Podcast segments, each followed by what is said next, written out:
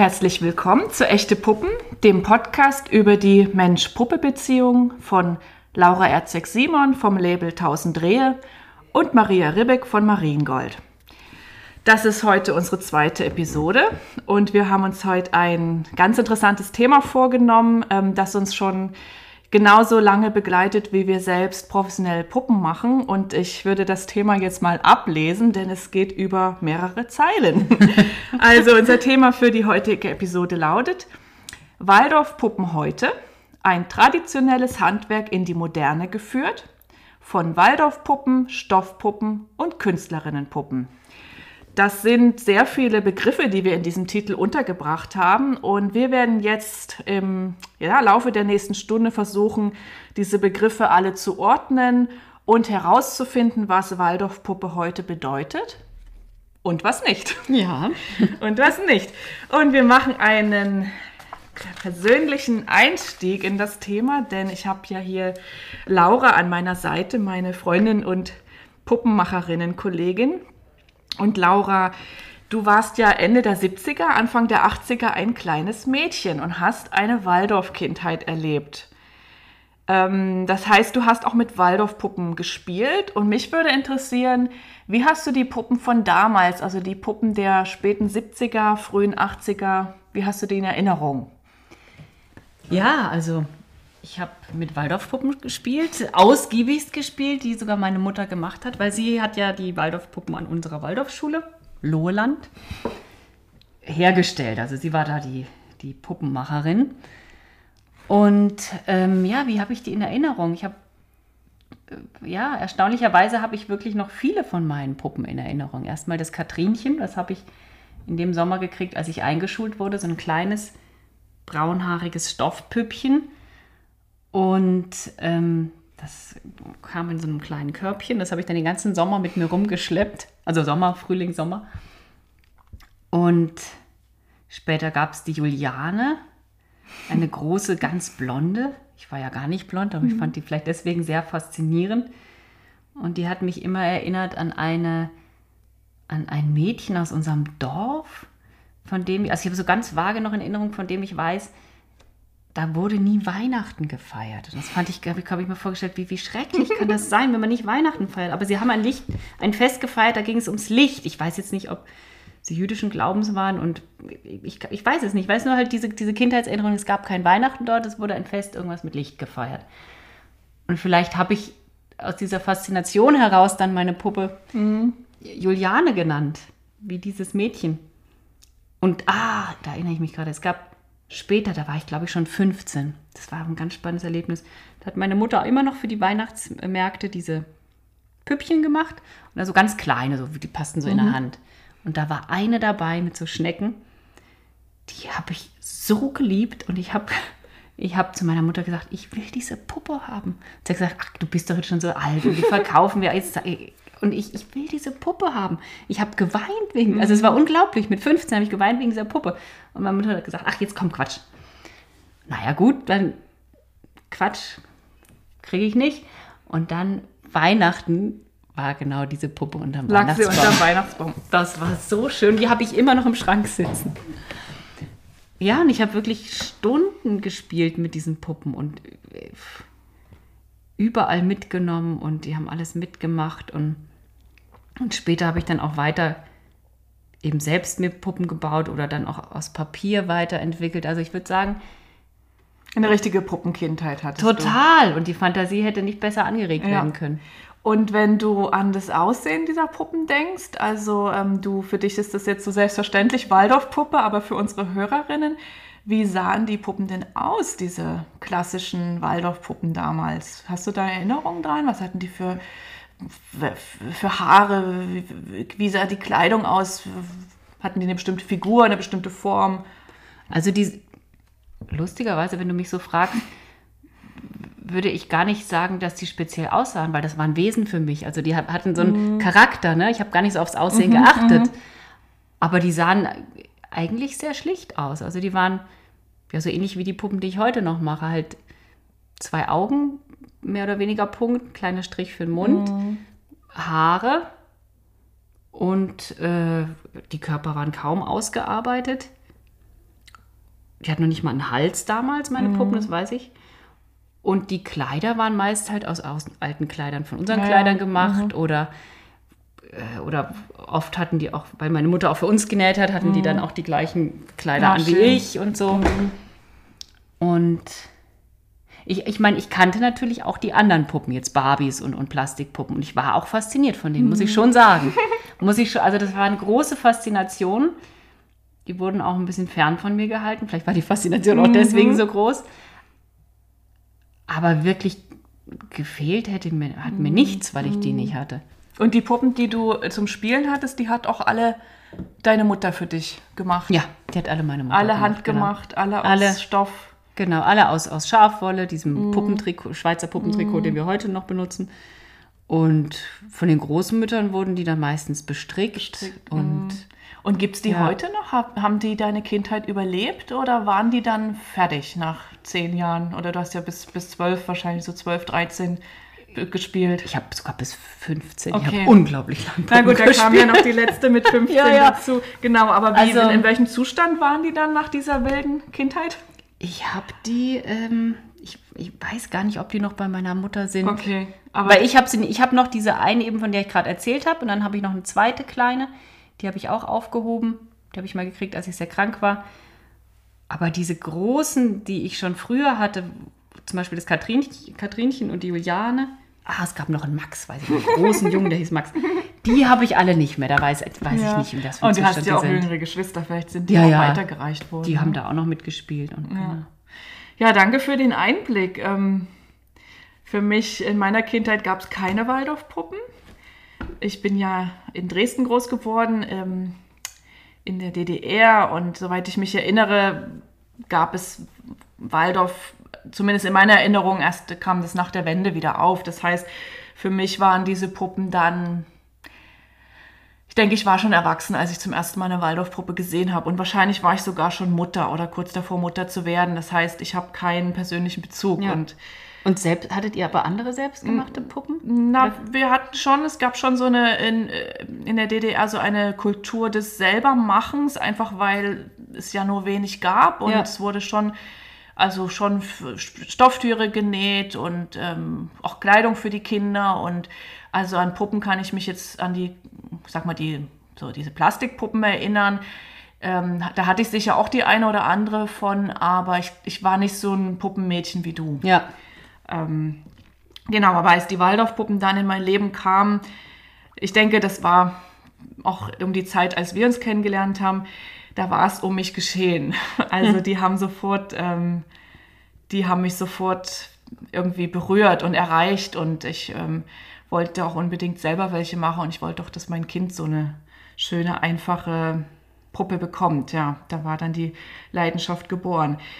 Ähm, genau, wir wollen uns ja heute über die traditionelle Waldorfpuppe unterhalten und wie sie sich entwickelt hat und ähm, würden jetzt, ja, ich habe ähm, ein bisschen Material zusammengesammelt, ähm, auch über Jahre. Ähm, als ich noch gar nicht wusste, dass es diesen Podcast mal geben wird, habe ich schon angefangen, mir ja einfach Gedanken aufzuschreiben. Und ähm, es hat mich ja auch, oder es hat uns als professionelle Puppenmacherin ja auch immer beschäftigt, was, ja, wie, wie sich die Waldorfpuppe in den letzten 15 Jahren verändert hat. Und das äh, wird auch einen großen Teil jetzt des Podcasts dann einnehmen. Aber bevor wir zum heute kommen oder sagen wir mal zur modernen Waldorfpuppe, würde ich doch gerne noch mal so ein bisschen zurückgehen und ähm, einfach die Entwicklung der Waldorfpuppe mal so Schritt für Schritt nochmal nachvollziehen. Und ähm, wir haben ja für uns im Vorgespräch schon festgestellt, dass es äh, Puppen, Waldorfpuppen eigentlich, also in deinem Leben gab es die Waldorfpuppen schon immer und die Puppen überhaupt gab es ja auch schon immer. Ja, also ja. Ähm, Puppen sind ja etwas, das äh, es wahrscheinlich schon gibt, seit es Kinder gibt, seit es, Seit es Menschen, Menschen gibt. gibt, ja, Und, ja. Ähm, wie werden die wohl ausgesehen haben vor 500 Jahren, vor 400 Jahren?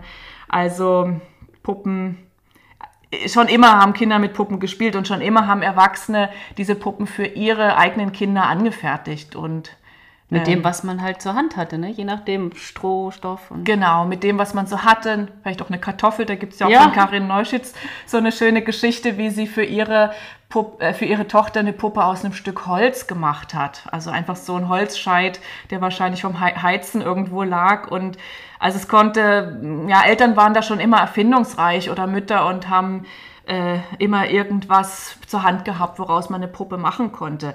Das heißt, Puppen gibt es garantiert schon so lange, wie es Menschen gibt und begleitet auch die Menschheitsgeschichte schon immer. Und ähm, dann gab es aber trotzdem eine Entwicklung, die so, ich denke, im 18. Jahrhundert eingesetzt haben muss, als, ja, als die Industrialisierung in unser, über unser Land kam, über unser Europa kam. Äh, da wird es nicht lange gedauert haben, bis die erste Porzellanpuppe angefertigt wurde. Und ähm, das war eben damals ein, ein Luxusgut. Das war etwas, das konnten sich nur reiche Familien ja. leisten. Ähm, was meinst du, wie die ausgesehen hat, die Porzellanpuppe damals?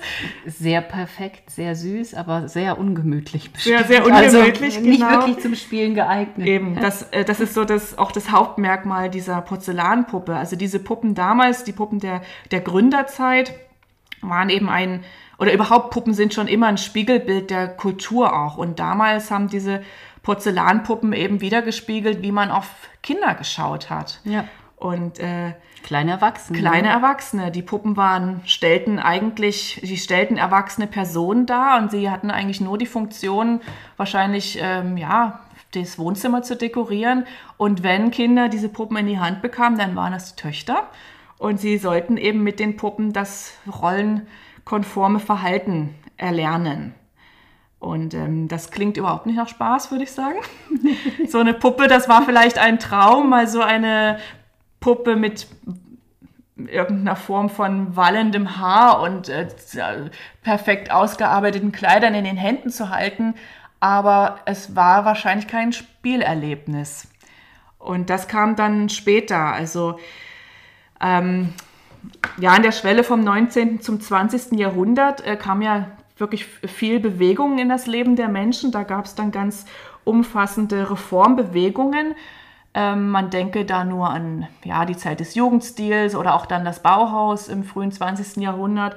Und diese Lebensreformbewegungen, die haben sich auch auf die Einstellung gegenüber dem Kind ausgewirkt. Ja, da fällt mir gerade ein, übrigens, wo ich zur Schule gegangen bin, zur Waldorfschule Lohland, war auch eine dieser Bewegungen, bevor sie Waldorfschule wurde. Mhm. Und das, das war eine Reformschule ja, es war so eine Reformbewegung von nur Frauen, mhm. die dort so eine Lebensgemeinschaft gegründet genau. haben. Und das also passt genau da ja. rein. Und die dann auch eben ganz viel Handwerk gemacht haben und Docken gezüchtet und was weiß ich alles. Das muss eine ganz spannende Zeit gewesen sein. Also da haben Umwälzungen, also so wie ich das jetzt recherchiert habe, äh, sind da Umwälzungen passiert, die können wir uns, glaube ich, heute gar nicht mehr vorstellen. Ja. Also das ganze Leben einmal auf den Kopf gestellt. Und ich würde fast sagen, also der Begriff der Kindheit, den gab es vorher schon. Aber ich glaube, dass erst in der Zeit ähm, Kinder wirklich als Kinder gesehen wurden. Davor wurden sie als kleine, noch nicht ausgewachsene Erwachsene betrachtet und haben eben auch, also sind auch entsprechend behandelt worden. Also die hatten auch nur eine sehr kurze Kindheit, wurden schnell in Lohn und Brot gebracht. Ähm, wie die Puppen damals aussahen, haben wir gerade geschildert. Ähm, und dann kam eben zu Beginn des 20. Jahrhunderts diese Reformbewegungen und äh, man sah die Kinder auf einmal als ja, Wesen mit altersgemäßen Bedürfnissen. Und ähm, entsprechend ähm, hat auch die Puppe dann eine Veränderung erfahren. Und ähm, Puppen sollten dann eben nicht mehr aus Porzellan sein, sie sollten auch nicht mehr erwachsene Personen darstellen, sondern es ging darum, den Kindern echte Spielgefährtinnen an die Hand zu geben. Die Puppen sollten individueller und natürlicher aussehen und sie sollten auch angemessen für Kinder gestaltet sein. Und ich habe da so ein schönes ja, Zitat gefunden und es lautet, Spielpuppen, als wären es Kinder. Und ich finde, das bringt es ganz gut auf den ja, Punkt. Ja. Das, was für uns und unsere Kinder heute so selbstverständlich ist, nämlich, dass die Puppen ihnen ein Gegenüber sind, ein, ja, vielleicht ähnlich alt sind, ähnlich verspielt sind, ähnlich aussehen, das entstand in dieser Zeit. Davor ja. waren Puppen ein Gegenüber, das steif und viel älter war und irgendwie auch vielleicht streng war. Ja. Und die große Puppenreform bestand eigentlich darin, ähm, den Kindern dann wirklich kindgerechte, kindgerechte Puppen an die Hand zu geben.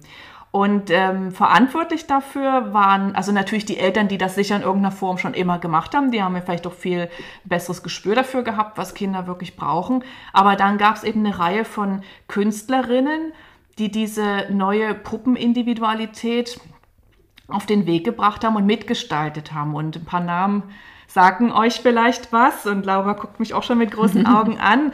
Also da war zum Beispiel Marion Kaulitz. Ähm, das ist eine der ersten ja, Puppenkünstlerinnen.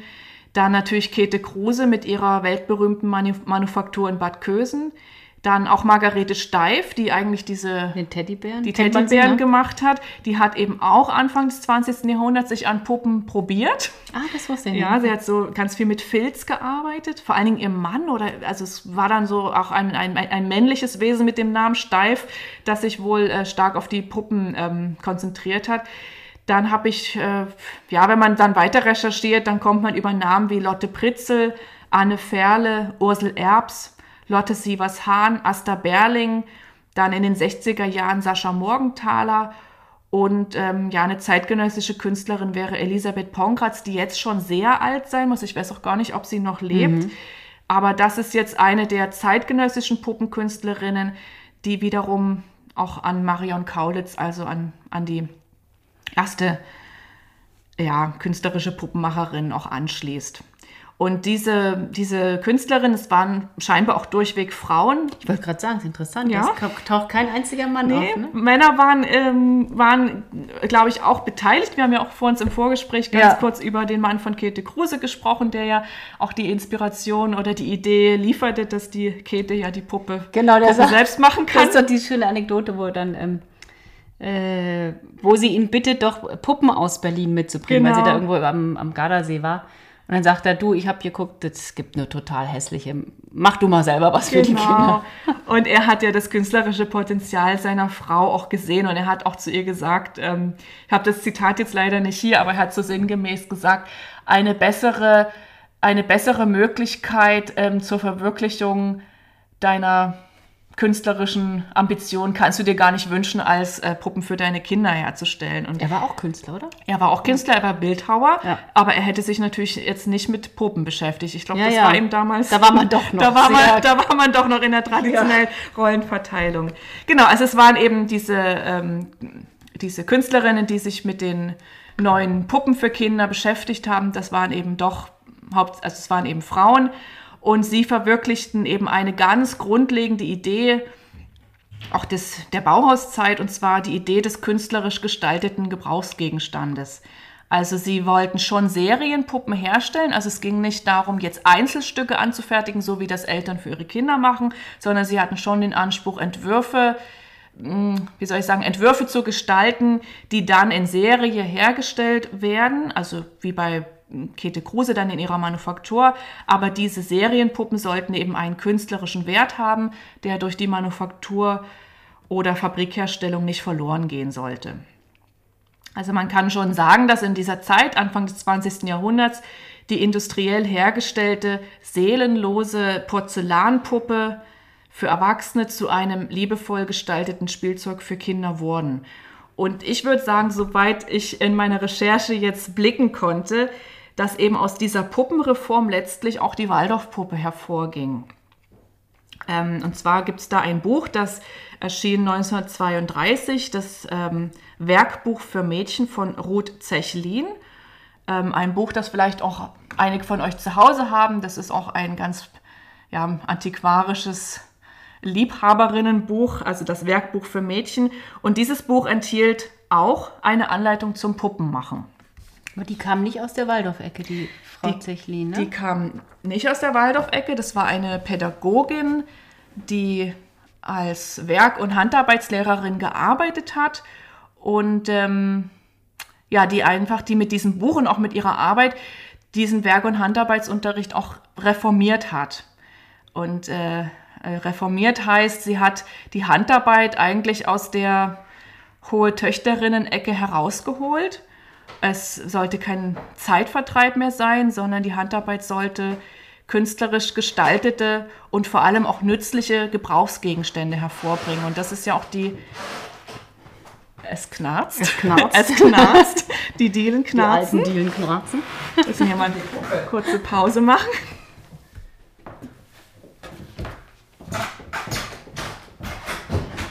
Jetzt hat sie es ausgeknarzt. Genau.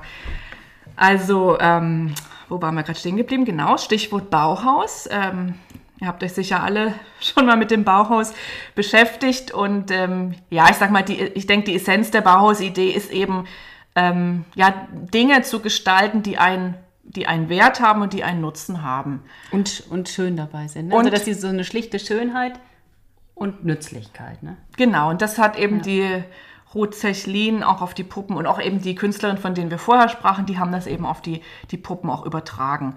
Aber Ruth Zechlin war eben für die Waldorfpuppe insofern ausschlaggebend, als dass sie eben das Puppenmachen, ja, sie hat es, ja, sie hat es auch durch das Buch, durch die Anleitung unter die Menschen gebracht. Ähm, und sie hat auch einen speziellen äh, Bezug zu Puppen. Also ich habe gelesen, dass sie eben ihre Schüler beobachtet hat. Ähm, und wenn sie den Schülern Freiraum gegeben hatte, dann haben die Schüler mal angefangen, Puppen zu machen. Also in Ah. irgendeiner Form haben sie dann äh, ja, Wesen Also hergestellt. Schülerin, die, die, war, hatte sie gemischte äh, Klassen oder waren das, Das dann nehme ich, also das habe ich jetzt nicht gelesen, aber ich Ja. nehme an, sie war, sie war als Lehrerin, als Werkelehrerin an, an Schulen oder an einer Schule und hat ähm, da den Handarbeits- und Handarbeitsunterricht vielleicht nur für Mädchen, Werkunterricht für Jungs. Aber ich habe eben gelesen, dass sie auch, dass sie eben beobachtet hat, dass Kinder irgendwie Bezug zum Puppenmachen Ja, haben. Also, also wenn die- sie Freiraum haben, fangen sie an, eigentlich eben Bilder zu ja, erschaffen. genau, So, das ne? menschliche, menschliche Abbilder zu schaffen. Ja. Und ähm, daraufhin hat sie dann diese Anleitung zum Selbstherstellen von Puppen verfasst, die dann auch in ihrem Werkbuch für Mädchen gelandet ist. Und ähm, mit dieser Anleitung wollte sie, wollte sie eben ihre Schüler, aber eben auch die Leserinnen des Buches dazu befähigen, selbst Puppen anzufertigen. Ähm, und ich verstehe das eben so, dass sie ähm, dadurch, dass diese Anleitung dann eben in einem Buch erschienen ist, das ja auch verkauft wurde und unter die Menschen gebracht wurde, dass das Puppenmachen eben aus dieser, ich sag mal, künstlerischen Ecke herausgeholt wurde. Ne, das Puppenmachen nicht mehr als Kunstform für einzelne Menschen, sondern dass sie, sie hat es dadurch in den Hand- und Nadel, also in den Nadel- und Handarbeitsunterricht integriert und wollte eigentlich daraus eine Kunstform für jedermann machen. Ja. Weißt du, was mir gerade auffällt, finde ich spannend. Das ist ein bisschen wie heute. Heute gibt es ja auch diese große Bewegung des wieder selbermachens, ne? Mhm. Und dass, dass die Leute alles selber machen. Und es gibt immer wieder so Wellenbewegungen, wenn ich mir die Geschichte anschaue, wo erst ganz viel man dann anfängt zu kaufen und in- industrialisiert wird und dann beginnt wieder das selber machen. Ne? Mhm. Ja. Weil bei meiner Mutter war das auch schon damals, gab es auch so, das hieß glaube ich 1000 Ideen oder Hefte Ideen, so, nee, 100 Ideen oder 1000 Ideen, so Hefte, in denen halt unglaublich viele Sachen drin waren, die man selber machen konnte. Und das ist wahrscheinlich irgendwie so ein natürlicher Drang der Menschheit. Immer wieder, wenn die Spitze der Industrie, Genau, dann fällt's auf der Fremdherrschaft, sage ich Ja. mal, erreicht ist, dann gehen Ja. die Leute dahin zurück, selber wieder was zu tun. Spannend. Genau, und ich weiß nicht, ob es einen Bezug zwischen Ruth Zechlin und eben ihrem berühmten Werkbuch für Mädchen und der Waldorfpuppe gibt, aber ich meine, den muss es geben, weil es sich ungefähr zur gleichen Zeit abgespielt hat. Also die erste Waldorfschule wurde ja 1919 gegründet, das war in, in Stuttgart, Ulandshöhe, mh, entstand die allererste Waldorfpuppe. Und wir wissen ja, dass äh, das Puppenmachen eben auch Teil des ja, Curriculums an den Waldorfschulen ist. Ähm, und ich, ich habe in diesem Buch von Ruth Zechlin eben, ich habe mir die ähm, Puppennähanleitung angeschaut und da sieht man eben schon diesen klassisch gestalteten Waldorfpuppenkopf, ne, diesen runden Kopf, der in einen Strumpf oder in einen Schlauch eingefasst wurde und dann auf eine bestimmte Art und Weise abgebunden und modelliert wird, dass eben diese Vertiefung für die Augen entsteht und hinten so ein schöner runder Hinter Hinterkopf. Deshalb Also so würde wie ich, es- so wie so wir wie das das heute immer machen, noch machen, ne? original. Deswegen würde ich sagen, es muss einen Zusammenhang zwischen beiden geben. Entweder ähm, die Waldorf-Handarbeitslehrer haben sich bei Ruth Zechlin inspirieren lassen oder vielleicht auch andersrum. Sie Ja. wusste, was an den Waldorfschulen gemacht wird, hat dort geschaut, wie die Puppenköpfe gemacht werden und hat dann eben daraus diese Anleitung entwickelt. Es, oder es war vielleicht auch wirklich, weil die Menschen ja immer schon selbst mit irgendwas Puppen herstellten, vielleicht ist das auch eine uralte Art schon gewesen. Vielleicht. So wie mit den Märchen, ne? dass das einfach so ein Handwerk oder Märchen, was immer mündlich weitergegeben wird und sie hat es halt aufgegriffen und als erste verschriftlicht. Genau, sie hat es verschriftlicht und ich habe ich hab mir viele Bücher angeguckt im Laufe der letzten Jahre. Und ich meine, ich habe kein älteres Buch als das von Ruth Zechlin gefunden, in dem ich diese Waldorf-Puppenkopfanleitung gefunden hätte. Deshalb würde ich schon sagen, also ich würde da auf jeden Fall sozusagen den, zumindest mal den Startpunkt für die schriftliche Überlieferung Ja. einer Puppennähanleitung ausmachen. Ähm, da sind wir jetzt schon äh, bei den Waldorfschulen angekommen. Ähm, wie gesagt, 1919 ist die erste Waldorfschule gegründet worden. Und die Waldorfpuppen heißen natürlich wegen der Waldorfschulen so. Und jetzt, äh, ja, was ist eigentlich eine Waldorfpuppe? Wie definiert man das? Gibt es da überhaupt eine Definition? Also der kleinste gemeinsame Nenner ist natürlich, das sind, die Waldorfpuppen sind Puppen, die in Anlehnung an die Lehren von Rudolf Steiner beziehungsweise der Waldorfpädagogik hergestellt und eingesetzt werden. Damit kennst du dich ja aus. Du warst in ein- einer, einem Waldorf-Haushalt und an einer Waldorfschule. Das heißt, wenn du den Begriff Waldorfpuppe hörst, weißt du sofort, was Ja. gemeint ist. Du hast damit gespielt, du hast es, deine Mutter hat diese Puppen angefertigt, du hast sie vielleicht auch selber in der Schule angefertigt. Ja, ich habe schon überlegt, ich kann mich nicht wirklich erinnern, dass wir das in der Schule. Also ich meine, da wäre was mit dem gestrickten Körper gewesen und der Kopf, aber ich, ich Ja. weiß es nicht mehr genau. Ja. Weil ich wahrscheinlich so viel zu Hause gemacht habe, dass ich nicht mehr genau weiß, sich was das alles Schule und Dorf war. Also die Waldorfpuppen findet man folglich ähm, natürlich an den Waldorf-Kindergärten, auch in den Schulen, aber auch überall dort, wo einfaches, naturbewusstes, freilassend kreatives und sinnliches Leben befürwortet wird. Und ich kann mich nämlich erinnern, trotz dass ich in der DDR aufgewachsen bin, ähm, würde ich rückblickend sagen, ähm, es gab in meiner Klasse, also ich war ja in der dritten Klasse, als die Wende kam, eine sogenannte Waldorf-Familie. Die haben wir so genannt. Ah, Die habt ihr dort? Die haben wir, wir haben diese Kinder Waldorf-Kinder genannt, obwohl es, es gab ja bis, es, es gab ja bis, bis, bis nach der Wende keine Waldorfschule in, in, in Dresden, da wo ich herkomme. Und woran habt ihr das festgelegt? Ja, Also, woran haben wir das festgemacht? Wir haben es an deren Optik festgemacht. Das waren die Ökos. Und die Ökos hatten in den 80er, 90er Jahren einen ganz bestimmten Look. Und wir haben, warum auch immer, diese Familie in die Waldorf-Ecke gestellt. Und tatsächlich war es auch so, in Dresden wurde, glaube ich, dann die Waldorfschule in den frühen 90ern, also kurz nach der Wende, wurde die erste, vielleicht auch einzige Waldorfschule in Dresden wieder eröffnet. Ich nehme an, die gab es vielleicht auch schon früher, also vor dem Zweiten DDR, Weltkrieg, ja. vor der DDR. Und dann sind die Kinder dieser sogenannten Waldorf-Familie auch, alle an die Waldorfschule so wie sich gegangen. das gehört. Also Und das sind für mich genau diese Menschen, was ich gerade gesagt habe. Ähm, sie waren, es gab keine Waldorf, also zumindest für mich nicht wahrnehmbar, eine, es gab keine Waldorfbewegung in der DDR. Aber auch da gab es natürlich Menschen, die naturbewusst gelebt haben, die einfach gelebt Ja. haben, die sich der Handarbeit zugewandt haben, die sich genau überlegt haben, welches Spielzeug sollen unsere Kinder bekommen. Und vielleicht hatten die auch äh, schon Waldorfpuppen. Hause, Man weiß ja. es nicht. Ähm, ja, was macht eine Waldorfpuppe aus? Ähm, ich habe fünf Kriterien gefunden. Ähm, zum einen das Material, Laura. Was würdest du sagen, eine Waldorfpuppe? Was fällt jetzt zum Stichwort Also auf Material jeden Fall ein? weitgehend natürliche Materialien, also Baumwolle, Wolle, ähm, ja, natürliche, also un, nicht mit, mit viel Chemie behandelte Materialien. Mhm. Dann ähm, die Art, wie sie hergestellt werden, wäre vielleicht ein Genau, zweites Kriterium. das zweite Kriterium ähm, Herstellungsweise und Techniken. Eben alles mit der Hand möglichst. Mhm. Okay.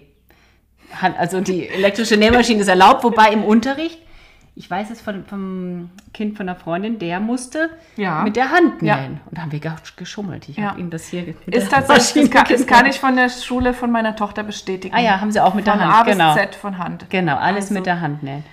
Genau. Und ich würde noch an der Stelle ähm, zum Thema Herstellungsweise hinzufügen, auch mit einer bestimmten Haltung.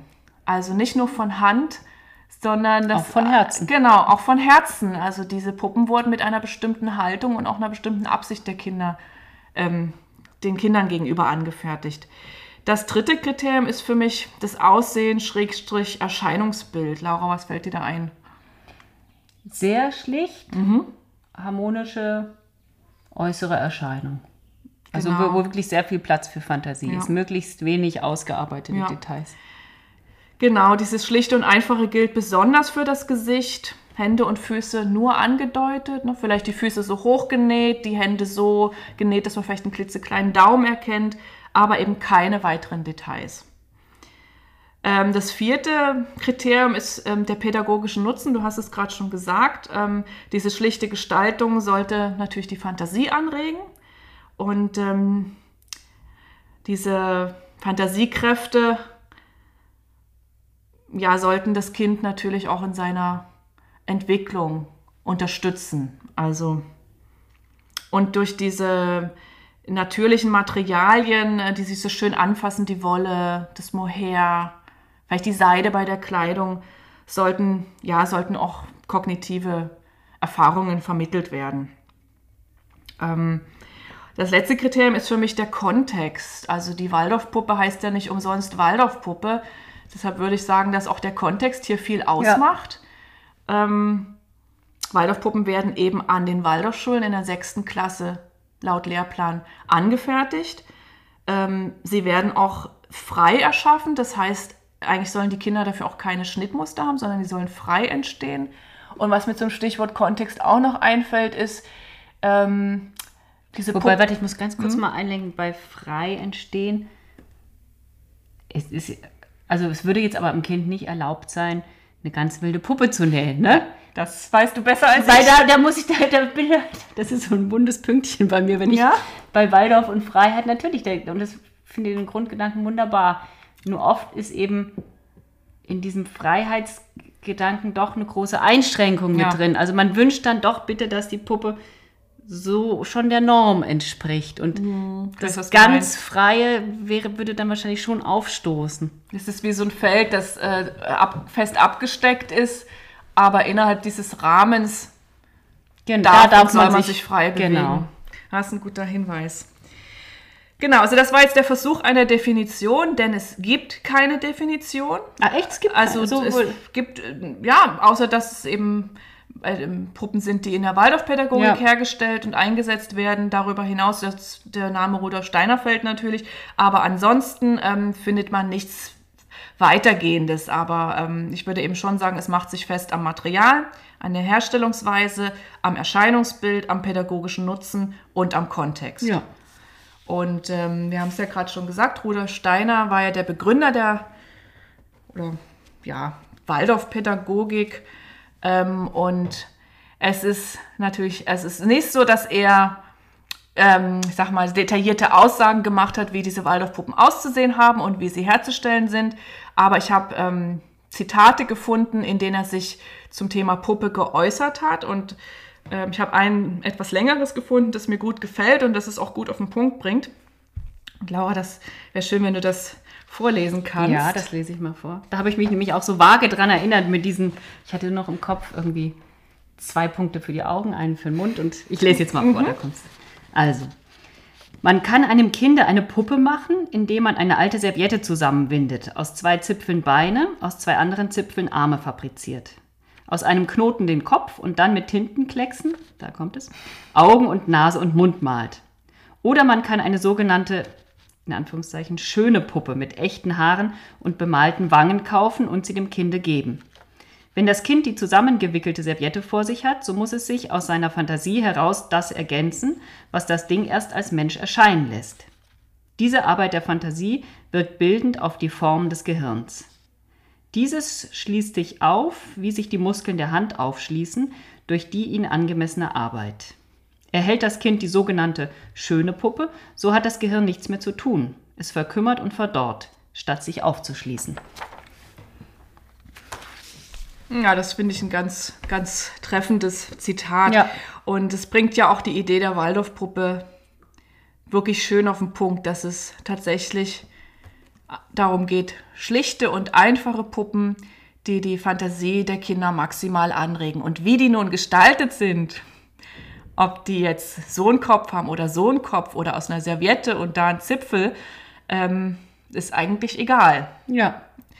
Und trotzdem hat sich eben über die Jahre eine Waldorfpuppe herausgeprägt, von der wir, also zumindest wir beide, weil wir uns viel mit Puppen beschäftigt haben und auch mit Waldorfpuppen, ziemlich genau wissen, wie sie aussehen. Ja. Und die aber lustigerweise ja eigentlich schon weit über diese Beschreibung hinausgeht, ne? Genau, das hat sich verselbstständigt und garantiert hatte Rudolf Steiner da auch nicht seinen Fokus drauf, wie die Waldorfpuppen aussehen. Nee, der hatte anderes das zu äh, tun. haben dann die, die Handarbeitslehrerinnen ähm, in den Schulen sicher mit, mit sehr stark mitgeprägt. Und was noch dazu kam, ähm, in den 80er Jahren gab es dann eine, ähm, ja, kamen Bücher auf den Markt zum Puppenmachen. Also ich hatte ja dieses, wir haben ja gerade schon über das Buch von Ruth Zechlin gesprochen. Das war so das erste Buch, was eine Puppennähanleitung beinhaltete. Und dann kamen eben in den 80er Jahren weitere Bücher auf den Markt, die man heute auch als Klassiker bezeichnen kann. Und Laura, ich wette, du hast diese drei Bücher, die ich jetzt vorstellen werde, alle in deinem Bücherregal stehen. Und zwar ging es los 1980 mit dem Buch Selbstgemachte Puppen zum Schmusen, Spielen und Liebhaben von Sunhild Reinkens. Können wir da ein Häkchen dahinter machen? Ja, wobei ich da sagen muss, ich glaube, das habe ich schon weitergegeben. Das hast du schon weitergegeben.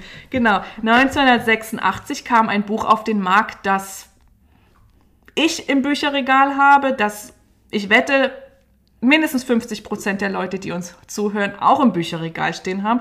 Und das ist die Waldorfpuppe von Karin Neuschütz. Das müsste noch stehen. Ja. Und ich fand es ganz interessant, äh, mal zu lesen, wann das Buch erschienen ist. Also 1986 ist die Jahreszahl. Das konnte ich immer ganz schwer einordnen. Ich hätte es irgendwo in die 70er geschoben, so aus dem Bauch, aber es war tatsächlich erst 1986. Stimmt, wenn man sich so die Kleidung der Ja. Puppen anguckt. Okay, die hat ja auch gebraucht, bis sie das gemacht hat und ja. Genau, das ist ja natürlich auch ein Entwicklungsweg gewesen. Dieses Buch kann man sagen, also würde ich sagen, ist, ist der Klassiker zum Puppenmachen. Ich glaube, es ist schon, äh, ich meine, es ist sogar schon über 30 Mal neu aufgelegt worden. Stimmt. Also- Also auch Klassiker, weil ja nicht nur die, die, die technischen Sachen drinstehen, sondern auch über, über den Hintergrund Genau. der Puppe viel. Wunderschön zu lesen. Das Also auf jeden würde ich Fall, hm? allen auch als Einstieg empfehlen, einfach weil sie auch so schöne Sachen über die Puppen und die Bedeutung von Puppen für, für Kinder schreibt. Das ja, macht sie. Also für mich war es das Einstiegswerk und ich würde dieses Buch nie aus der Hand geben. Also das hat für mich auch so einen nostalgischen Wert und ich verknüpfe damit auch ganz schöne Erinnerungen. Ich habe auch eine recht frühe Ausgabe, die, also das hat eben dann auch nostalgischen Wert, dieses alte Buch mit diesen alten Fotografien und das Layout, naja, kann man eigentlich nicht von Layout sprechen. Und 1989 erschien noch ein Klassiker, auch sehr bekannt unter, ich sag mal, Waldorf-Familien und das ist Spielzeug von Eltern selbst gemacht von Freier Jafke. Wie gesagt, 1989 erschienen im Verlag Freies Geistesleben und dieses Buch kursiert ja auch heute noch. Ja. Also ich glaube, alle werdenden Eltern, die irgendwie Lust haben, für ihre Kinder was selber zu machen, kommen früher oder später über dieses Buch. Und dieses Buch beinhaltet verschiedenste Spielzeuge und ich glaube zwei oder drei Anleitungen zum Puppenmachen auch. Also abschließend jetzt zu, zu, zu dieser Geschichte würde ich sagen, ähm, ja, war es eben in der Zeit, also wir sprechen ja jetzt über die 80er und 90er Jahre, waren es in der Zeit die Waldorfschulen, die Waldorfblasen, die Waldorffamilien und eben auch diese drei Bücher, die wir vorgestellt haben, die das Erscheinungsbild der Waldorfpuppe entscheidend prägten. Ja. Also wenn man wissen wollte, wie eine Waldorfpuppe aussieht, da ist man mal in eine Waldorfschule gegangen oder hat sich im Kindergarten umgeguckt Genau. oder hat eben diese Bücher irgendwo im Buchhandel gefunden und hat damit gearbeitet. Und ähm, ja, in den, zwei, in den frühen 2000er Jahren setzt nach meiner Beobachtung dann eine, eine ganz neue Entwicklung ein oder da gab es nochmal so einen ganz heftigen Entwicklungsschub durch das Internet. Und ähm, ich würde sagen, dass in den frühen 2000er Jahren die Waldorfpuppe sich sehr stark verändert hat, und zwar durch den Einfluss des Internets. Und dann entstand eben das, was auch, ja, was sich auch bei uns im Titel der heutigen Episode versteckt, nämlich, ähm, dass es dann dass aus den Waldorfpuppen eben noch andere Puppenarten hervorgegangen sind, also die Stoffpuppen und die sogenannten Künstlerinnenpuppen. Ja, Laura, wir waren ja dabei, Anfang der 2000er sind unsere Kinder, also Kinder ja. geboren worden. Wir haben uns kennengelernt, wir haben den Waldorf-Kindergarten hier mitgegründet. Ähm, was würdest du denn sagen, ähm, wenn du jetzt an das Internet denkst oder überhaupt an diese Zeit, als wir da noch angefangen haben, uns mit den Puppen zu beschäftigen, wenn du das vergleichst mit den Puppen aus deiner Kindheit, was, was wurde anders oder was, welchen Einfluss hatte das Internet auf die Puppengestaltung, auf die Waldorf-Puppengestaltung? Also einen sehr, sehr großen, würde ich sagen. Sehr, sehr guten, mhm. wenn ich das mal mhm. so wertend sagen darf, weil es, weil es sich einfach geöffnet hat. Ja.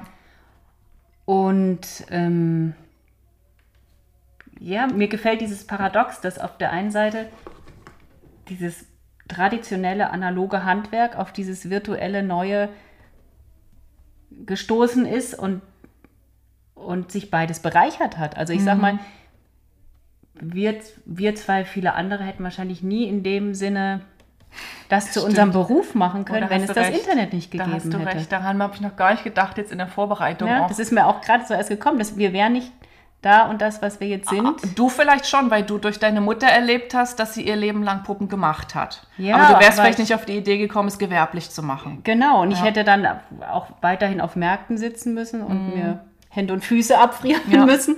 Und das ist schon eine große mhm. Revolution gewesen. Und plötzlich konnte man sehen, was die anderen machen und hat sich Inspirationen gegeben. Mhm. Natürlich treibt es auch Blüten, die vielleicht nicht, die man dann wieder mal abfallen lassen kann. Ja, das stimmt. Aber es genau. ist schon, eine, finde ich, in diesem Bereich eine, eine, große, also eine große Bereicherung geworden. Es war ein Katalysator. Ja, das Internet hat ähm, einfach eine rasante Entwicklung, eine rasante Veränderung der Waldorfpuppe in Gang gesetzt.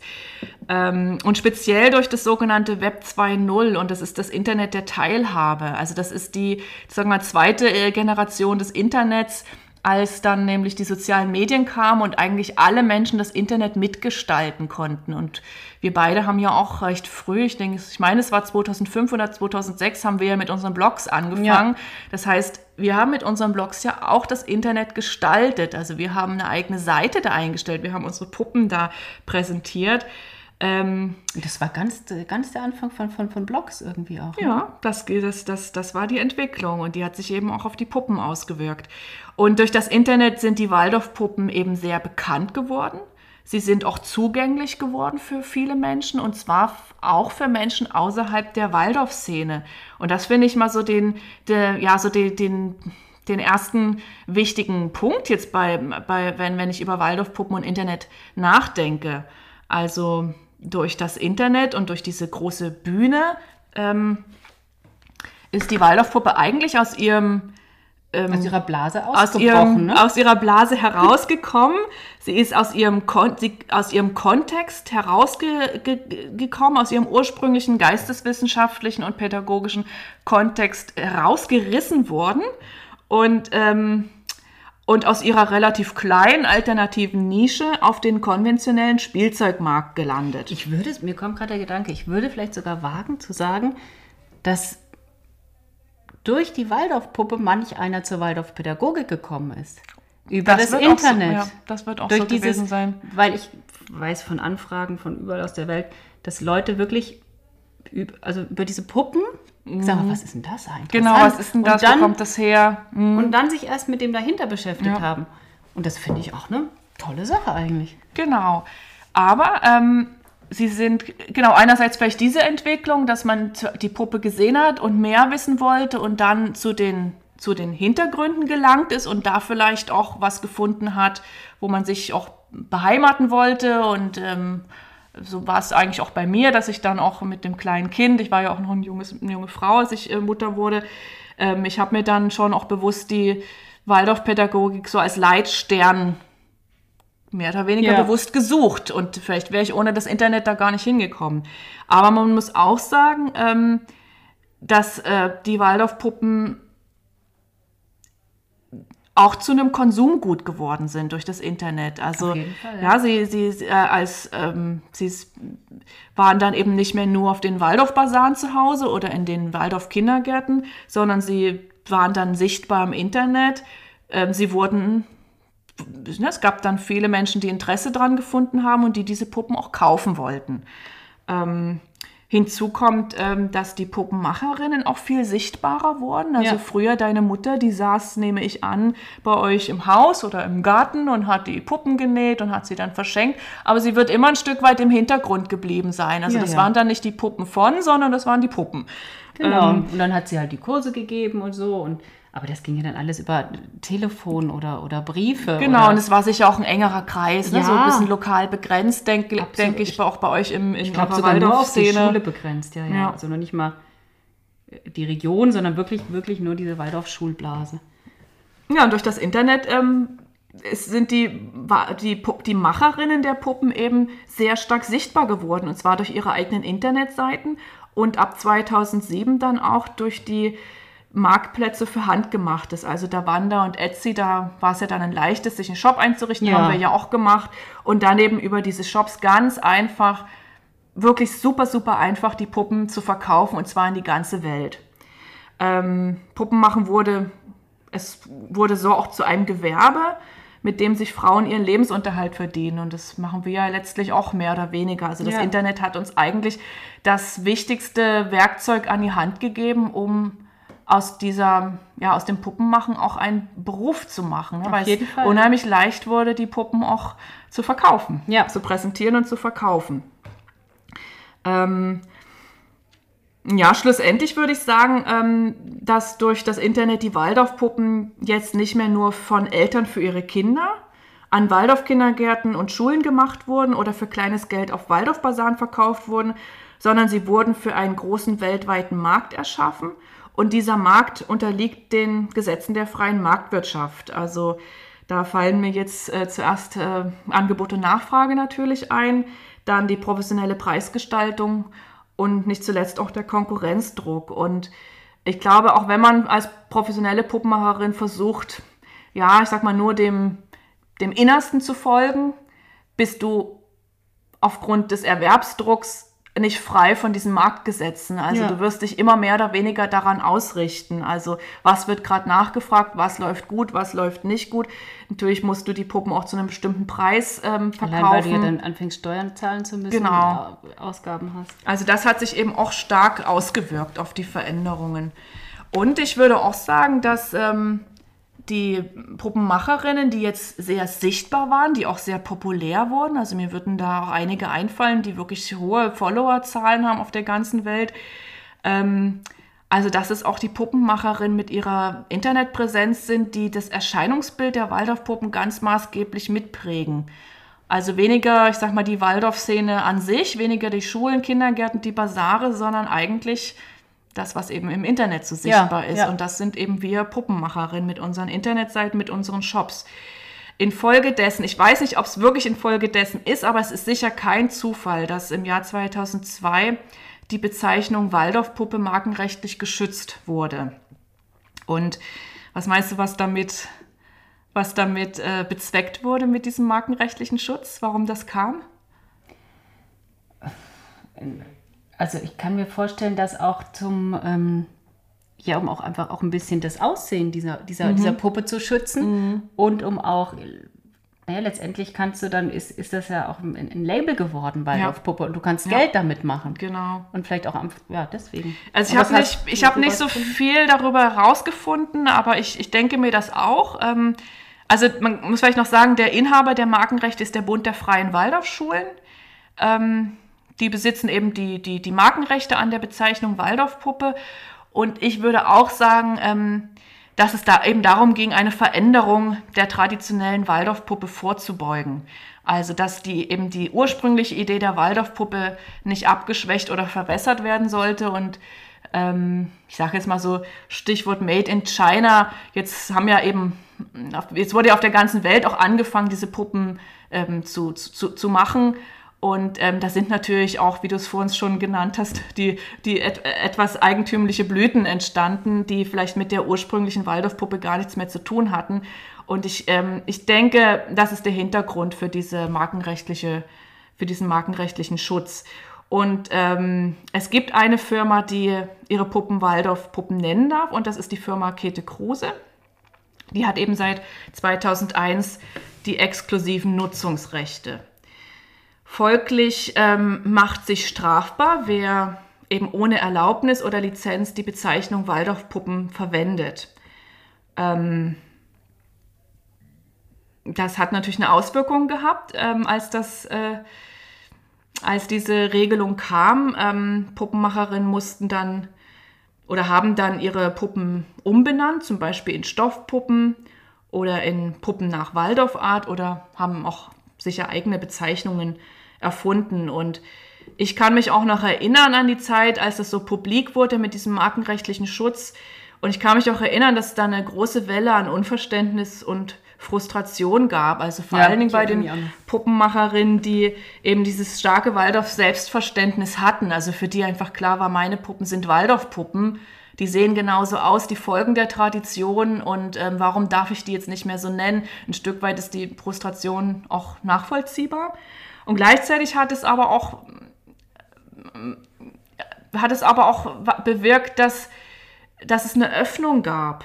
Also, dass ähm, Puppenmacherin vielleicht nicht mehr so stark sich an der, an der traditionellen Waldorfpuppe orientiert haben, sondern dass sie den Mut hatten, da auch was zu verändern und ja. was auszuprobieren.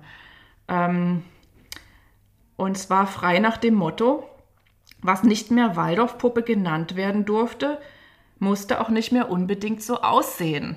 Das ist sehr gut. Ich weiß es nicht, ob, das, ob den Puppenmacherinnen das so durch den Kopf ging, aber irgendwie erscheint es mir schlüssig. Ähm, ich glaube, es ist immer gut, wenn man sich von irgendwann, auch wenn es erstmal schmerzhaft ist, aber wenn man äh, weiter vorangeht und sich befreit von, von ja. Normen, von ja. äh, äußeren Gesetzen. Ja.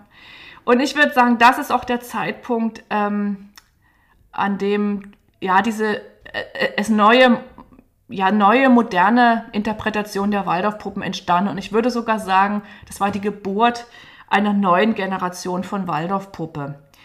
Ähm, ja, bevor wir darauf eingehen, wie Waldorfpuppen heute manchmal aussehen oder auch nicht, würde ich gerne nochmal festhalten, was jetzt die wichtigsten Gründe für die Veränderung der Waldorfpuppen waren. Also, das war die Erhöhung der Bekanntheit durch das Internet.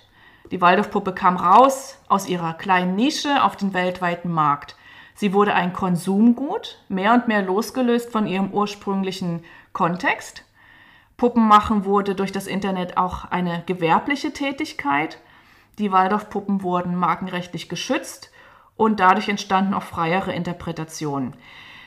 Ich glaube, also ich habe auch noch weitere Gründe ausgemacht für die, für die Veränderung der Waldorfpuppe und das, ähm, also da will ich noch mal beim, kurz beim Thema Internet bleiben, weil ähm, ähm, es entstand ja dann, ich sag mal so spätestens ab 2000, wann kam Facebook? War das 2007? Oh, weiß ich gar nicht.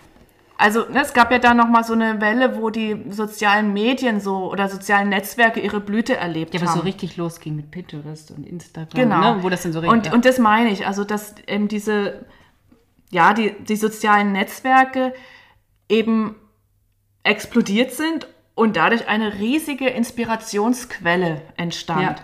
Und ähm, jeder, der dann eine Puppe machen wollte, hat sich vielleicht erstmal im Internet umgeschaut und hat da eine Fülle an Erscheinungsbildern von Waldorfpuppen ja. gefunden und konnte sich dann vielleicht hier was rausziehen und da was rausziehen.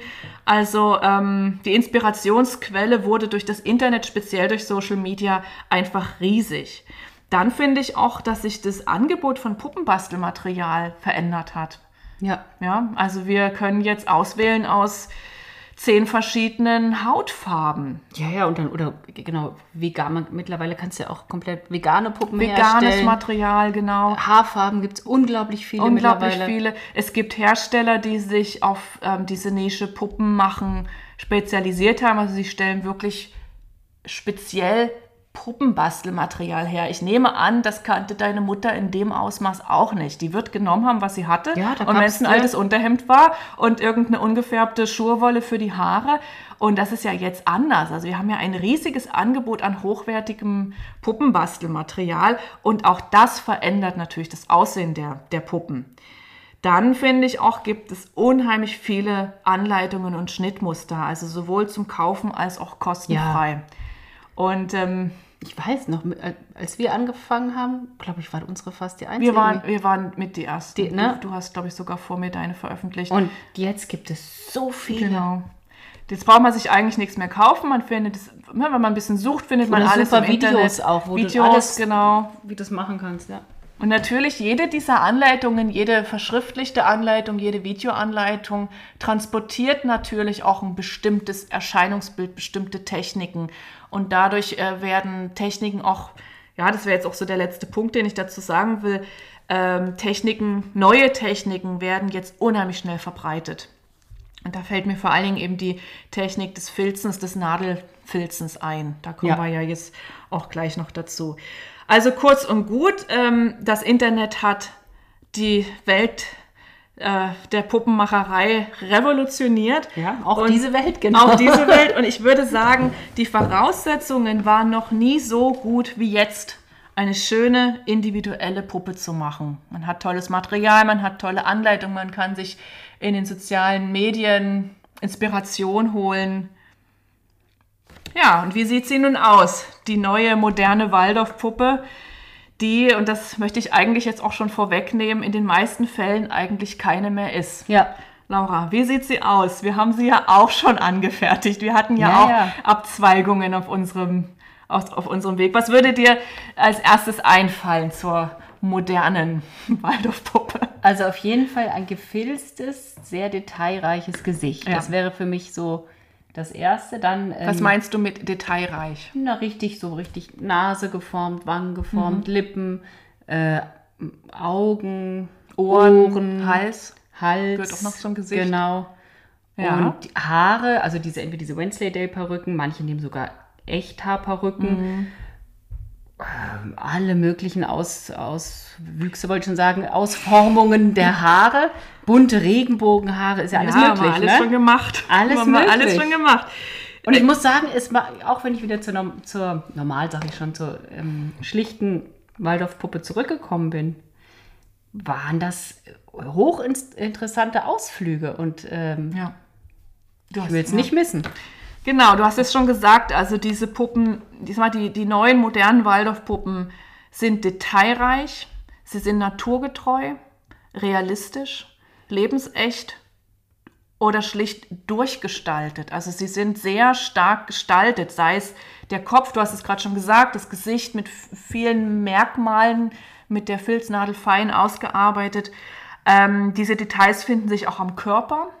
Ja. da hat man jetzt eben dann die Ohren, den Hals, Finger und Zehen, Popo, Geschlechtsmerkmale, Knie Knie, immer genau, öfter. Knie. Ähm, es werden auch neuartige Materialien verwendet, die nicht immer natürlicher Herkunft sind. Ne? Du hast es gerade Ja. schon gesagt. Ähm, Wobei, das ist ja natürlicher Herkunft, die Echthaarperücke. Aber ich meine, es gibt auch Puppen, die mit dem, einem Teddyplüsch die Haare Ja. gestaltet sind. Das ist dann, glaube ich, auch, kann dann auch mal ein synthetisches Material sein.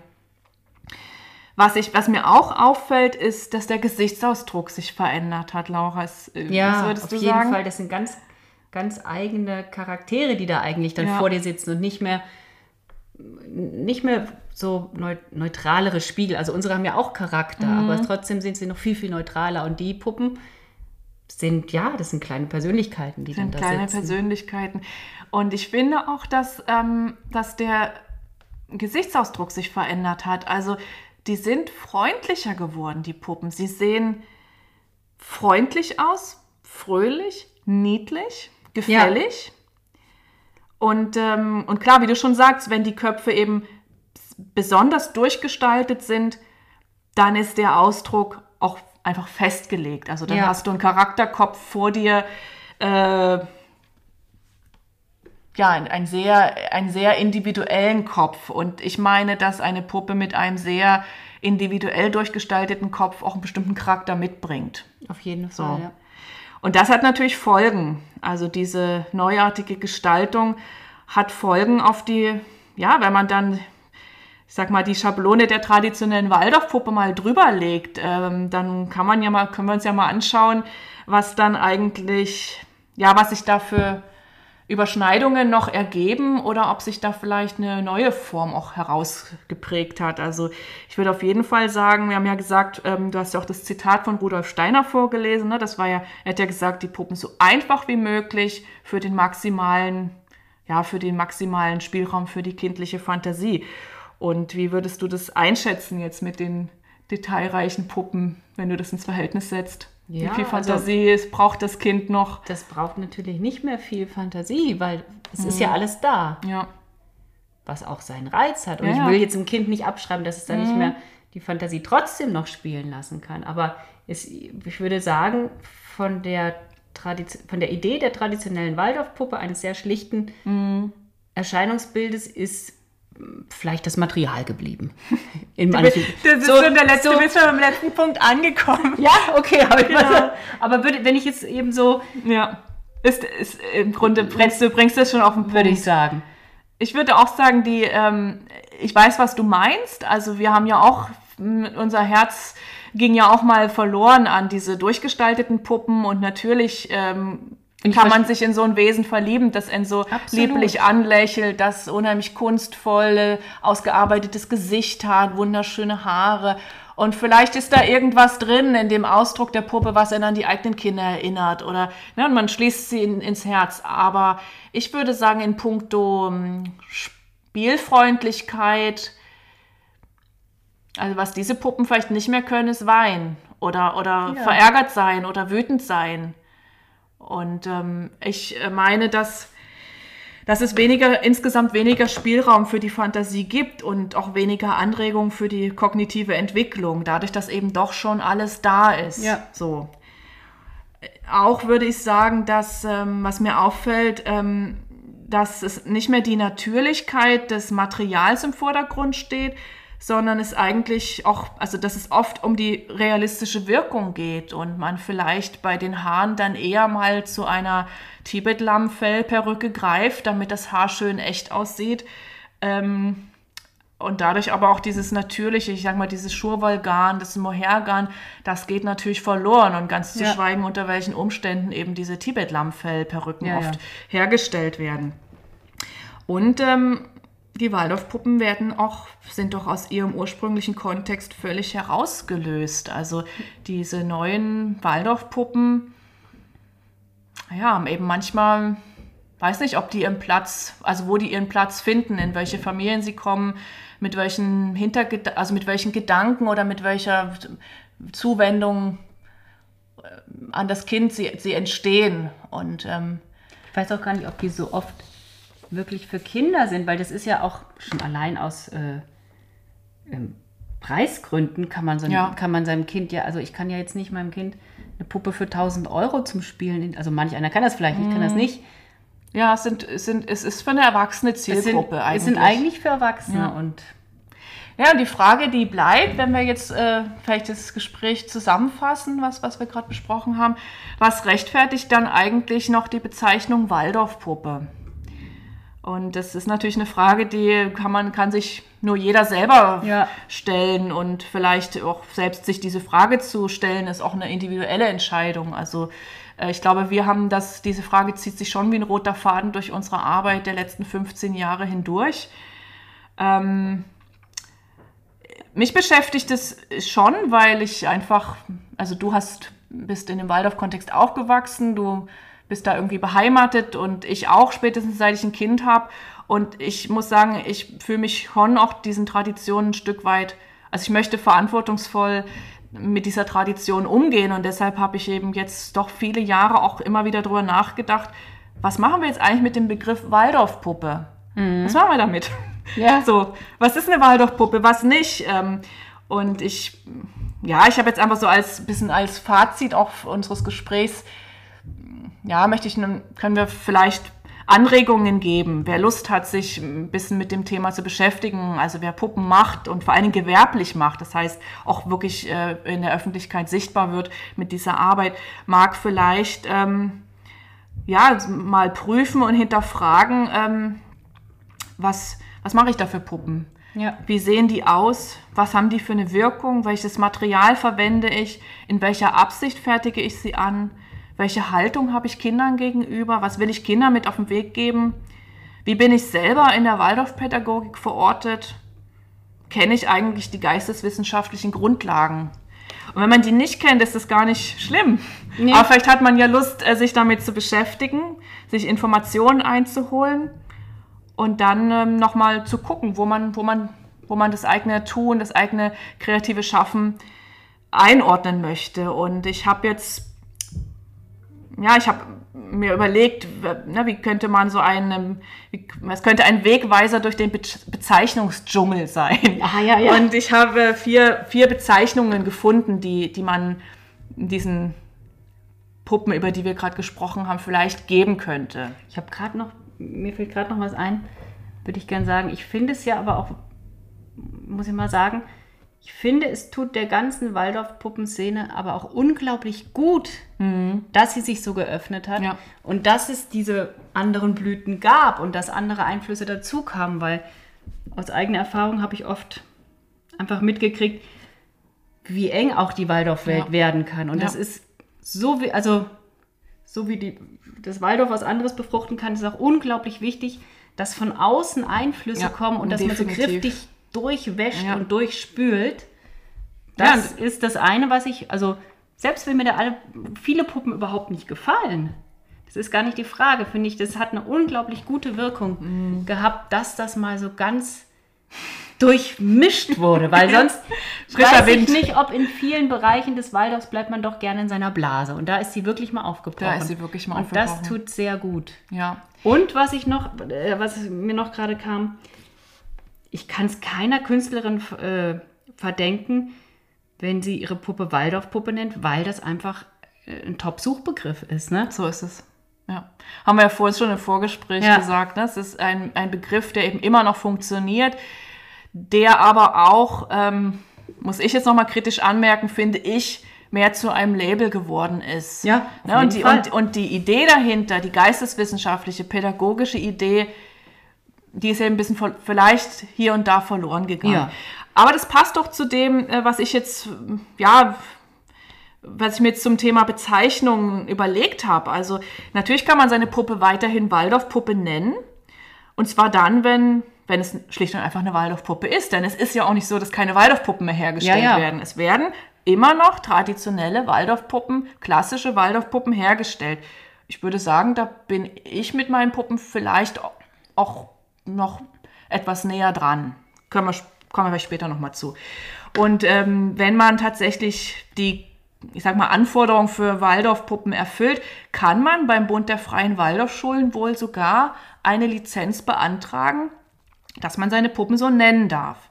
Und wenn man seine, seine Puppe Waldorfpuppe nennt, würde ich sagen, tut man das aus Respekt vor der Tradition, um die Tradition zu, und um die Tradition auch zu betonen.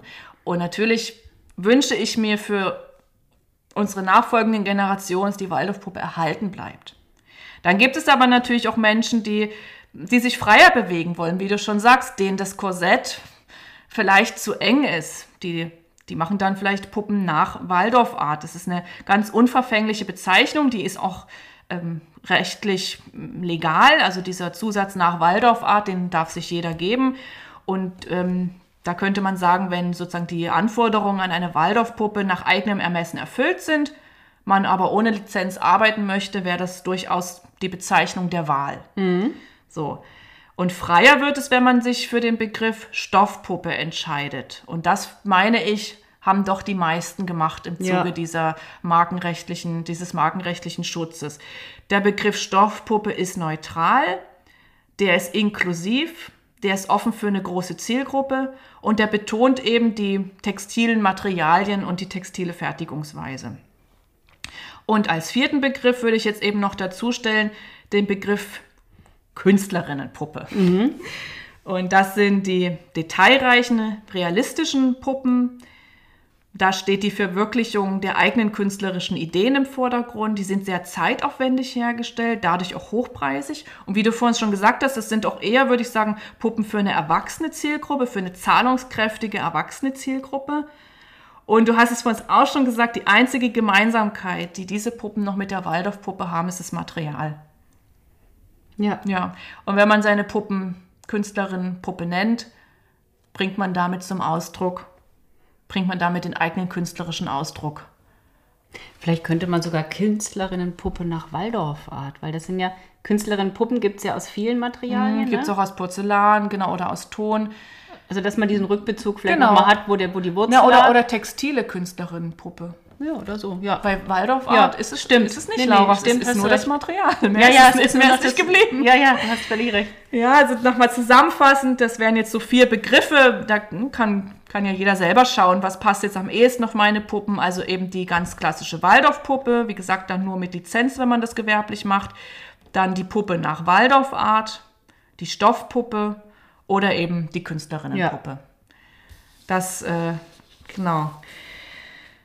Ähm, ja, das war mal der Versuch der Einordnung, also eine, der Versuch einer Einordnung der Waldorfpuppe in die derzeitige Vielfalt, muss man ja wirklich sagen, Vielfalt Ja. an handgemachten Puppen aus Naturtextilien.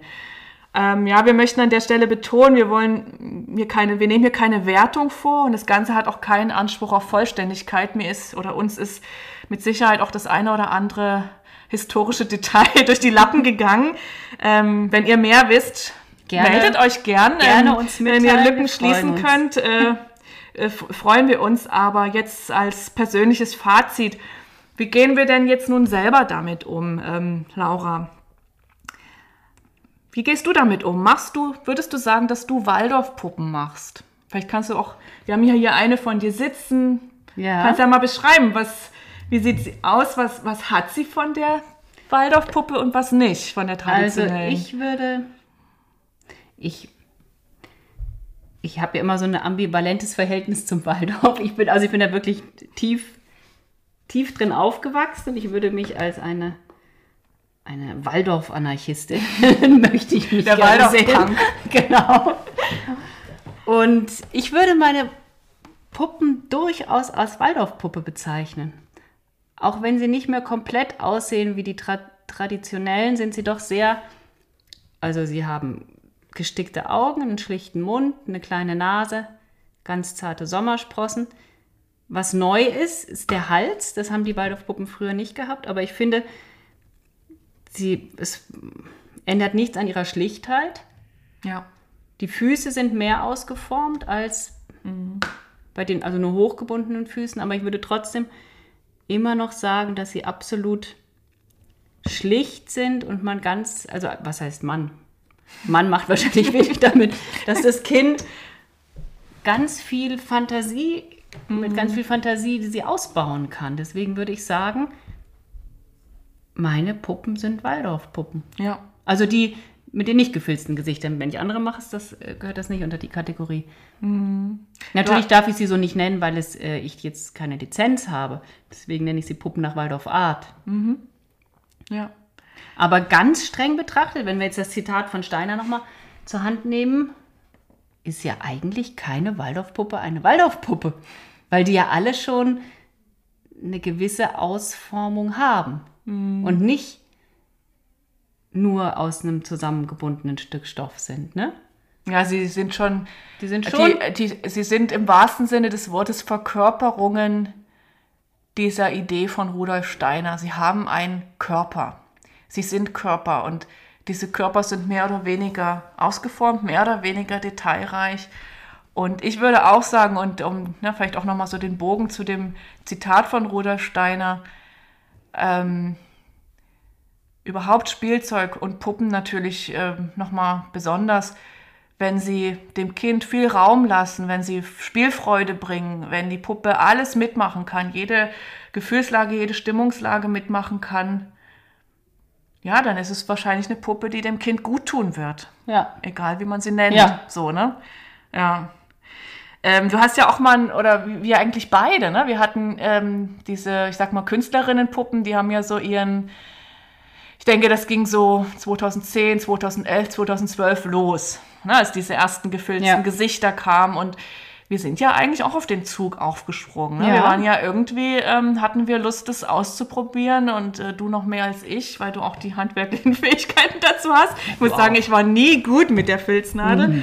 Aber wie hast du das damals empfunden? Also hast du da was gemerkt in puncto so Persönlichkeit, Charakter? Also hattest du es da mehr mit Charakteren zu tun schon, dass du diese Puppen mehr als eigenständige Persönlichkeiten gesehen hast? Oder hast du da einen Unterschied empfunden? Ja, durchaus. Also sie waren, ich muss vorweg sagen, es war unglaublich aufregend und hat mir sehr viel Freude bereitet. Und schlaflose Nächte, Laura. Und schlaflose ich erinnere Nächte, mich, aber das sonst hat, hätte ich- das hat dich vereinnahmt. Ja, ja, aber ich hätte sonst, sonst hätte ich das nicht, also wenn es mich langweilen würde, würde ich es nicht machen. Ne? Ja. Und es war unglaublich spannend. Ich habe mir nicht im Vorhinein gesagt, ich will, das Gesicht soll so und so aussehen, weil ich ziemlich bald gemerkt habe, das geht gar nicht.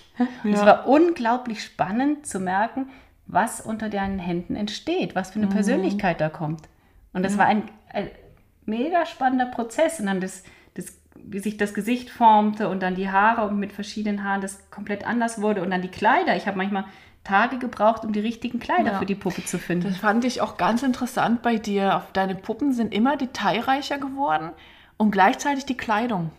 ja. Da, du, ich meine, du machst ja sowieso sehr, also steckst schon auch einen Aufwand in die Kleidung immer. Also suchst ja auch sehr bewusst die Stoffe aus und bist auch sehr geschickt. Aber diese Kleider, die du Ja. da genäht hast, Rüschen, Stickerei, Unterrock, Überrock, Hose, Ja, äh, Ja, ja. Stiefel. Also das war irgendwie, das war auch ganz schön zu beobachten, ne? dass äh, möglicherweise eine durchgestaltete Puppe auch durchgestaltete Kleidung braucht. Ja, So, ne? das, das war wirklich, das war wirklich zu merken, dass das irgendwie mit, je deutlicher der Charakter wird, desto deutlicher weiß die Puppe auch, welchen Ja. Modestil sie hat, Ja. sag ich mal, ne? Ja. Was, dass sie ihren Charakter auch mit der Kleidung ausdrücken möchte. Ja, und du hast da auch, ähm, du hast da wirklich Kunstwerke erschaffen. Also ich bin ja sowieso ein Riesenfan von deinen Puppen, aber diese, die haben mir wirklich einen Atem stocken lassen, die du da gemacht hast. Lass es mal so 10, 15, 20 gewesen sein. Viel mehr werden es nicht gewesen sein, oder? Ja, 20, Ja, ne? ja, aber es waren nicht so viele. ne? Und kannst du noch nach, nachvollziehen, warum du dann, was ja dann doch auch, ich finde, du hättest das Zeug gehabt, ähm, wirklich auch in diese Künstlerinnen-Ecke zu gehen und auch deine Puppe für, also für den, ist ja auch nochmal ein Aspekt, die sind ja auch recht teuer, ne? Du warst ja Ja. dann auch bei Preisen zwischen 400 und 600 Euro Was ja noch niedrig ist. was noch niedrig ist. aber das muss man hier an der Stelle auch mal dazu sagen. Wir sprechen hier über Puppen, die sich äh, im höheren dreistelligen Bereich preislich bewegen. Ähm, kannst du noch nachvollziehen, äh, wie du den Weg wieder, ich sag mal, zurück zur Einfachheit gefunden hast? Also warum hast du aufgehört zu experimentieren? Warum, also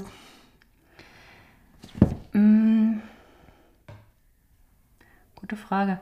Vielleicht, ich würde jetzt sagen, dass ich eine große Freude bei dem, beim, beim Machen hatte und bestimmt auch die Käuferinnen, die das für sich gekauft haben. Also habe ich wirklich ganz liebe Mails zurückgekriegt und wie diese Puppen ihr Leben bereichern. Das war schon schön, aber ich habe gemerkt, es fehlt ihnen so ein bisschen die Sinnhaftigkeit. Also ich, ich habe mehr Sinn in den Puppen für die Kinder gesehen. ja. Da haben wir auch viel gesprochen in der Ja. Zeit. Ne? Also, es- und dann, und das bin ich irgendwie. Und ich bin auch ein Mensch, der, glaube ich, eher so das Schlichte mag. Mhm. Und dann bin ich einfach da wieder hin zurückgekommen. Und das, ja, aber letztendlich wegen der Sinnhaftigkeit. Ja, schön. Ich kann mich auch erinnern, dass du einen Riesensprung zurückgemacht hast.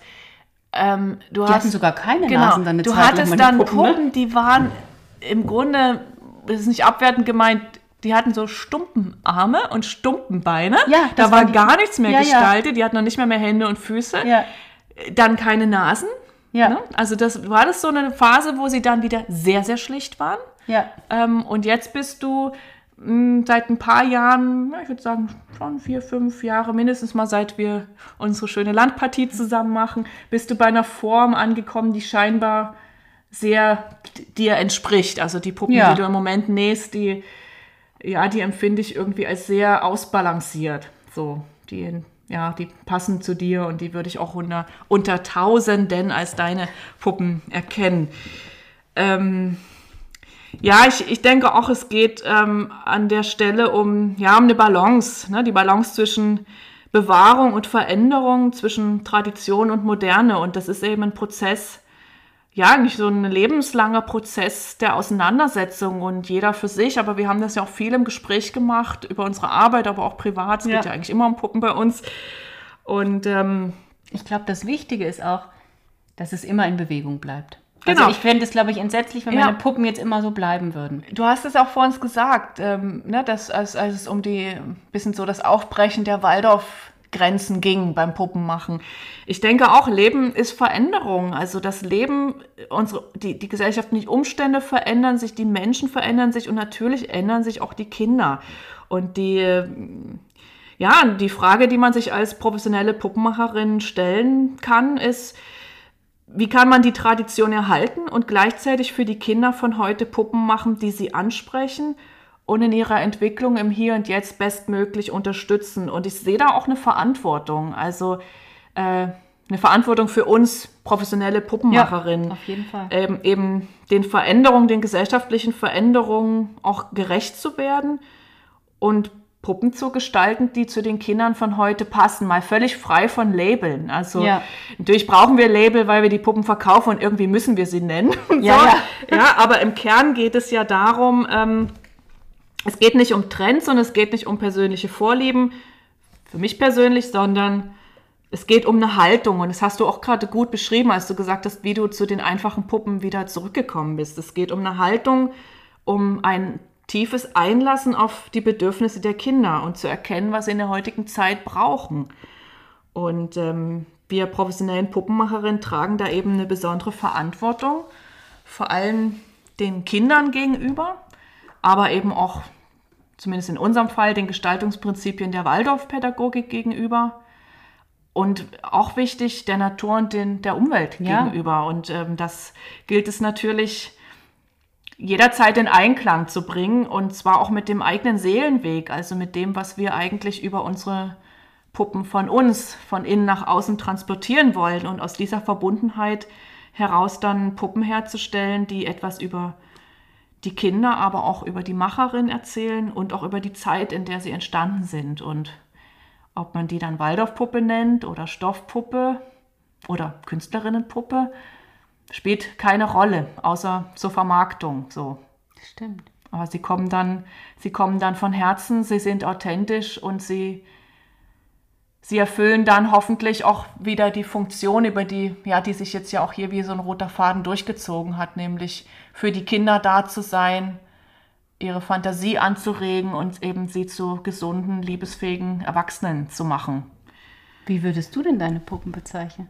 Ja, ich habe mich ja schon ganz, ich habe meine Puppen zu keinem Zeitpunkt als Waldorfpuppen bezeichnet. Äh, Das habe ich ganz intuitiv entschieden. Das war, da wusste ich das mit dem marken- markenrechtlichen Schutz auch noch gar nicht.